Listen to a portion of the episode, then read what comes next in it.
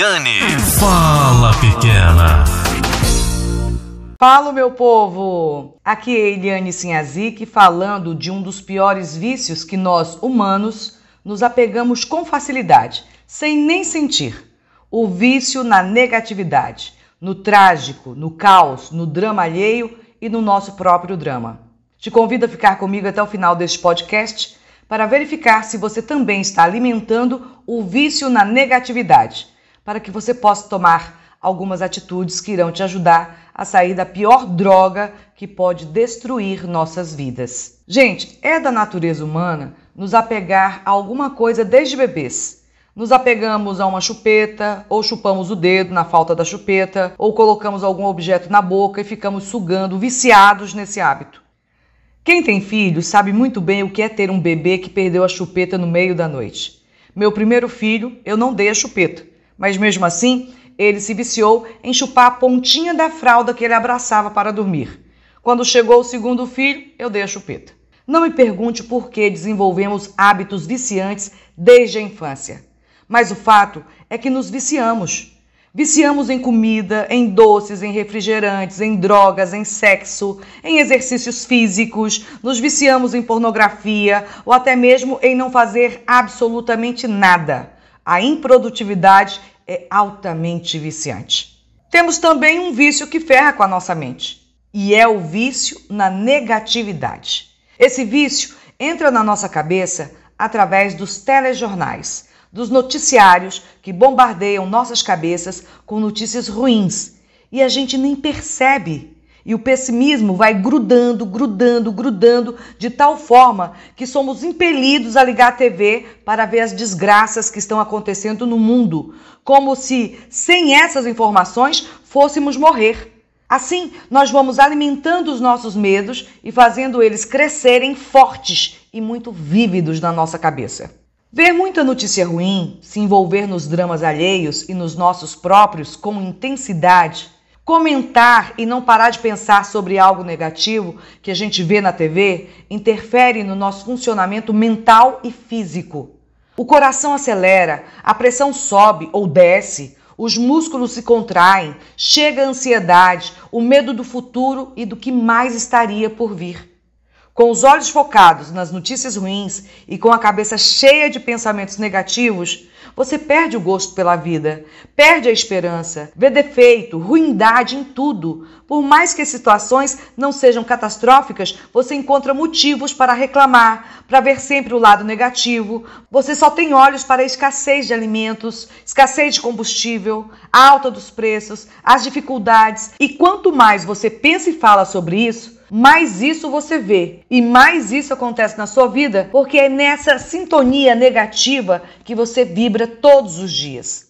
Os veículos de comunicação sabem que as tragédias causam comoções e é por isso que todos eles dão ênfase ao caos. As notícias ruins são viciantes e quanto mais notícias ruins, mais audiência os telejornais têm. E, consequentemente, mais anunciantes pagam para aparecer nos intervalos desses telejornais. Gente, eu fui repórter e apresentadora de telejornal por 15 anos. E a linha editorial é sempre a mesma em qualquer veículo de comunicação. Eu passei por três emissoras de TV nesses 15 anos de jornalismo. E comemorávamos em todas elas quando nossa audiência aumentava e nossa audiência aumentava quando tínhamos tragédias nas nossas manchetes. Quando tem tragédias, fazemos várias chamadas durante a programação, chamando as pessoas para não perderem os detalhes daquela notícia no telejornal. E assim a audiência arrebentava, como arrebenta até hoje. Demorou muito tempo para eu descobrir o quão prejudicial são as notícias trágicas para o emocional dos telespectadores. Eu, na realidade, só percebi que também estava viciada em negatividade e isso estava me afetando quando, numa segunda-feira, depois de um telejornal matinal cheio de matérias sobre assassinatos que haviam acontecido no final de semana, eu me senti completamente apavorada de colocar os pés nas ruas. Senti como se a qualquer momento uma moto com dois homens fosse se aproximar de mim e disparar tiros de revólver na minha cara. Comecei a visualizar vários tipos de cenas de morte acontecendo comigo. E essas cenas ficaram na minha cabeça o dia inteiro. E eu me assustando com qualquer coisa, como se eu também fosse ser assassinada a qualquer momento. A gente fica inconscientemente pensando que também somos as vítimas, que estamos em perigo o tempo todo, que os malfeitores estão atrás de nós, que a fome está batendo na nossa porta, que no mar o tubarão vai comer a nossa perna, que um avião vai cair na nossa casa, que o nosso poço não vai dar mais água, que o marido está nos traindo e vai nos esfaquear. E a gente vai somatizando tudo isso e a vida deixa de ser vida para ser uma angústia desmedida. Foi nesse dia, gente, que eu decidi que não iria mais assistir os telejornais. E foi a melhor coisa que eu fiz por mim mesma e por meus filhos. Há cinco anos eu não assisto telejornais. Eu não quero aqui dizer que você não possa mais assistir nenhum telejornal. Você pode, desde que consiga interpretar os fatos isoladamente e não se deixe envolver pelos acontecimentos ruins que estão pipocando do outro lado do mundo. Se você consegue ver esse tipo de notícia e não se comove, não se afeta e você consegue sair de casa e ir trabalhar sem pensar nessas coisas negativas, parabéns. Mas o meu conselho é: se em algum momento você começar a comentar sobre esses assuntos ruins e se tornar o principal ponto de suas conversas com outras pessoas ou com você mesmo, blinde sua mente. Mas Eliane, como é que eu faço para blindar a minha mente? Afaste-se dessas notícias. A primeira coisa é desligar a TV ou vender a TV. Não se coloque por vontade própria diante de fatos e acontecimentos que você não pode interferir, não pode modificar, não pode minimizar, não pode resolver.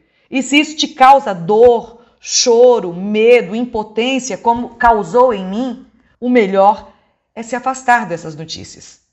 Escutar música, ler livros de autoajuda, de inteligência emocional, autoconhecimento, livros de negócios é muito mais prazeroso e saudável para a sua mente. Gostou? Compartilhe esse podcast com outras pessoas que estão viciadas em negatividade e ainda não se deram conta do quanto isso é prejudicial. Até o próximo. Eliane. Fala, pequena.